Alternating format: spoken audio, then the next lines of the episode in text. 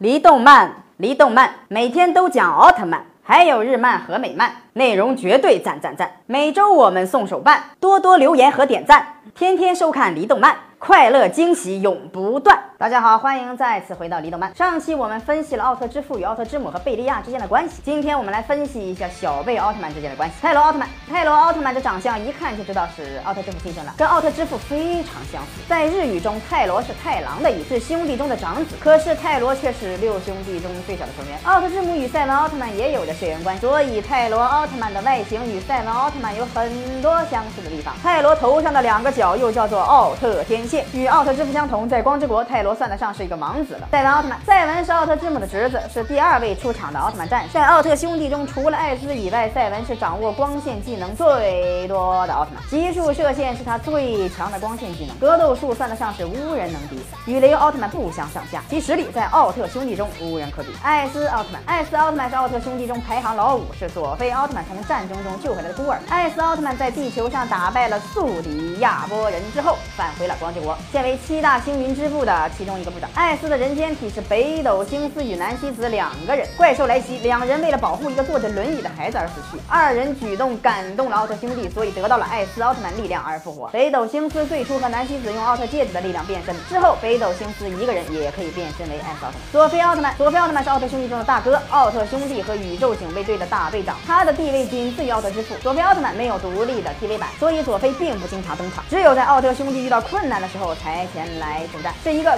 可靠的大哥哥。与初代和杰克奥特曼的区别就是胸前的圆点，圆点是他的勋章，其实还是挺容易辨认的。初代奥特曼，初代奥特曼是奥特曼系列特摄剧中第一个登场的奥特曼战士。为了追踪逃亡的怪兽百慕拉而来到了地球，又因为误伤了地球人早田进而感到内疚，因此初代奥特曼决心与早田进合二为一，共同为保护地球和平而战。与杰顿战斗中败给了杰顿，之后被佐菲奥特曼带回了光之国，现为宇宙警卫队银河系局长。因为是初代奥特曼，所以身上的花纹非常的简单，没有其他花俏的元素，显得特别的朴素。杰克奥特曼，杰克奥特曼是第四位出场的奥特曼，与初代非常相似，区别就是杰克的胸前有勾边的花纹，左手带有奥特手镯，与初代的动作也不一样。杰克在战斗中一般是一只手握拳，一只手松开，而初代两只手都是松开的。与前两个不同，杰克没有变身道具，全靠意念变身。杰克长相酷似初代奥特曼，身上比初代奥特曼多条红色的条纹，颈部颜色也不同。雷欧奥特曼，雷欧。奥特曼来自于 L 七十七星云。